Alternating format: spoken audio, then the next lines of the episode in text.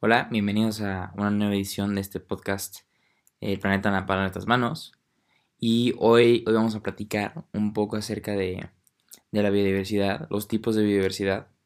Porque, bueno, pues creo que muchas veces eh, sabemos ¿no? que hay miles y millones de especies, pero ni siquiera llegamos a comprender el, el cómo es que sabemos todo esto, el cómo es que estas especies logran eh, desarrollarse, mantenerse en el medio ambiente cómo, es que llevan millones de años ahí, eh, incluso antes, bueno, obviamente que todos nosotros. Entonces, la verdad es un tema muy, muy interesante, muy complicado y vamos a hablar brevemente, ¿no? Acerca de la biodiversidad, eh, la diversidad en los hábitats e incluso la diversidad genética. Es rápidamente para después poder platicar más a fondo eh, un caso específico que tengo preparado, preparado que hablaremos de la siguiente semana.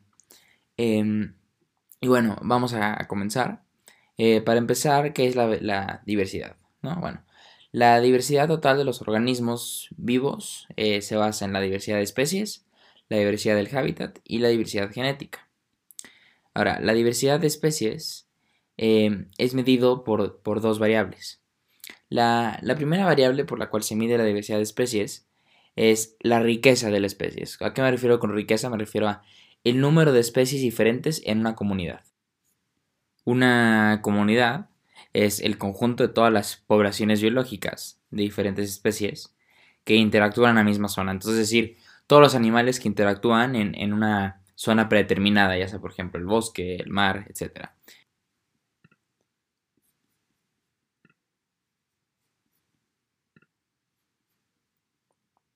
Ahora, cuantas más especies haya, entonces el medio ambiente es más rico, debido a que, bueno, por ejemplo, una zona tropical que contiene 10.000 especies va a ser mucho más rica que una zona tropical que solamente tiene 5.000. Estamos diciendo que puede ser el doble, el doble más rica debido a que tiene el doble de especies. Ahora, también se mide por eh, el otro criterio, que es equidad de especies. Ahora, esto se refiere a las proporciones de diferentes especies en una comunidad. Eh, básicamente observa la abundancia y la escasez de cada especie. Y, se, bueno, lo que se requiere es que, que haya una, un, balance, que no, que no haya una especie que predomine la zona o que no haya una especie que esté en, problema de extinguirse. ¿no? Por ejemplo, si tomamos hasta cuenta el, una zona tropical donde estamos viendo la, la población de hormigas, y luego vemos que la población de osos hormigueros es mucho mayor a la de hormigas, entonces ahí hay una desproporción, entonces no hay equidad en las especies. Entonces la diversidad de las especies se mide básicamente por la riqueza, que es mientras más número de, especies es más rica, y eh, la proporción, que pues siempre buscamos que haya una proporción eh, próspera, que haya una proporción que sea igual para que se mantenga balance en la, alimenticia. Ahora la otra es la, la diversidad del hábitat, ¿no? Del hábitat.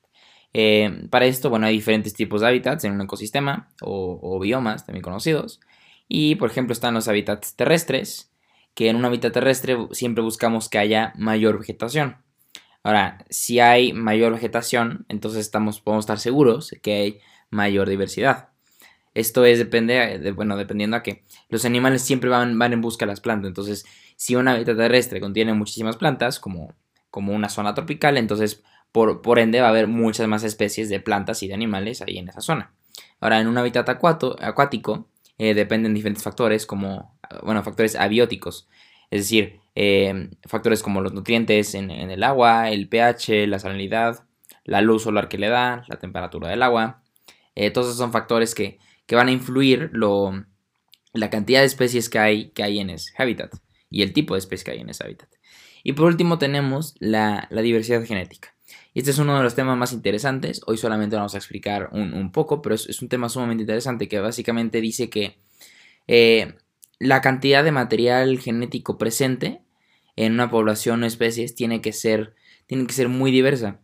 Es decir, eh, es muy importante que, que dentro de una misma comunidad de gorilas, por ejemplo, haya una, una eh, diversidad genética diferente, que, que no todos los gorilas sean sean iguales, que no todos sean del mismo tamaño, ni con los mismos colores de ojos, ni con las mismas características, ni el mismo tamaño, ni la misma fuerza.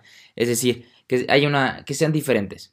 Eh, esto lo que provoca es que cuando hay mayor diversidad genética, eh, entonces las poblaciones pueden sobrevivir mejor, tienen mejor chances de, sobrevivir. Esto es porque la población se puede adaptar y sobrevivir con más facilidad eh, si tienen diversos materiales genéticos que solamente tienen uno. El que haya muchísimos números de, animales en una misma especie no significa que haya gran diversidad genética. Al contrario, esto puede decir que si estamos hablando de 10.000 hormigas y las 10.000 tienen la misma genética diversa, entonces, bueno, pues no hay, no hay eh, diversidad genética, ¿no? En, en esa especie de hormigas, ya que todas son completamente iguales. Pero a lo mejor si hablamos de un conjunto de mil cebras y esas cebras son lo suficientemente eh, diversas genéticamente hablando, entonces se puede decir que tienen una eh, diversidad genética superior.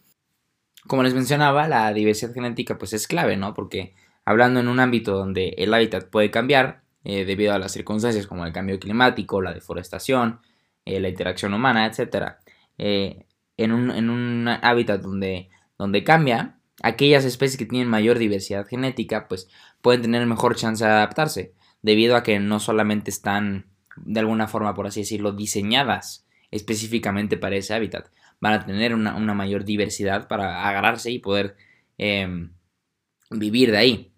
Por ejemplo, en el caso que estábamos tomando, si las 10.000 hormigas que, habíamos tomado solamente están acostumbradas a vivir en una misma zona, en un mismo lugar, en una pequeña zonita, y llegan de repente y les quitan esa zona, pues es muy difícil que se adapten. A comparación, por ejemplo, de las mil cebras, que vemos que unas cebras viven más en la sabana, entonces ellos viven más cerca del río, así. Entonces, si alguna parte del hábitat fuera a cambiar, es más probable que las cebras fueran a adaptarse.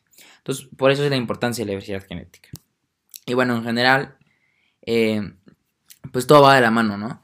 Eh, porque, como mencionábamos, si hay mayor diversidad de especies, pues entonces va a haber más diversidad genética y va a haber más diversidad en el hábitat.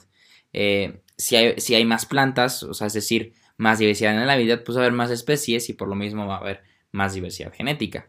Lo mismo con la diversidad genética. Si hay más diversidad genética, pues va a haber más tipos de especies, lo que va a hacer que haya más diversidad en el hábitat. Entonces, estos tres em, tipos de, diversidad son, van, van, de la mano. Una afecta a la otra directamente, por lo cual es tan importante que, que no solamente se cuiden las especies, sino también los hábitats. E incluso tener cierto control acerca de de cómo es que las especies interactúan entre sí mismas para que se, mantenga esta diversidad genética y se pueda asegurar ¿no? su sobrevivencia, que las, que las especies puedan sobrevivir bien, adaptarse bien a los lamentables cambios que han estado pasando últimamente en el medio ambiente.